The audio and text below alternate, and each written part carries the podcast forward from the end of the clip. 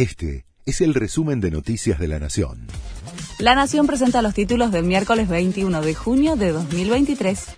Intentaron quemar la legislatura en Jujuy y Juntos por el Cambio culpó al gobierno nacional. Atacaron la sede legislativa con palos, piedras y bidones de nafta mientras se aprobaba una reforma constitucional impulsada por Gerardo Morales que contó con el respaldo clave de un sector del justicialismo provincial. Juntos por el Cambio denunció el envío de micros con militantes desde Buenos Aires para provocar disturbios. Movilizaciones, paro docente y protestas en todo el país contra la violencia en Jujuy. Organizaciones gremiales cercanas al kirchnerismo convocaron a un paro de 48 horas hasta mañana, que se suman a las manifestaciones en Jujuy y en repudio al accionar del gobierno de Gerardo Morales.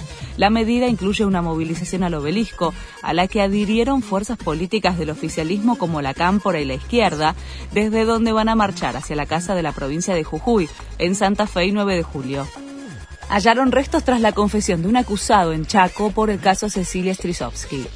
Se trata de huesos triturados y otros elementos de relevancia. Cecilia está desaparecida desde el 2 de junio, después de entrar en la casa de sus suegros, los líderes tiqueteros Emerenciano Sena y Marcela Acuña, aliados del gobernador Jorge Capitanich. Fernando Burlando confirmó que va a representar a la familia de Cecilia y se suma a la querella. Detectaron sonidos de golpes en la zona de búsqueda del sumergible desaparecido.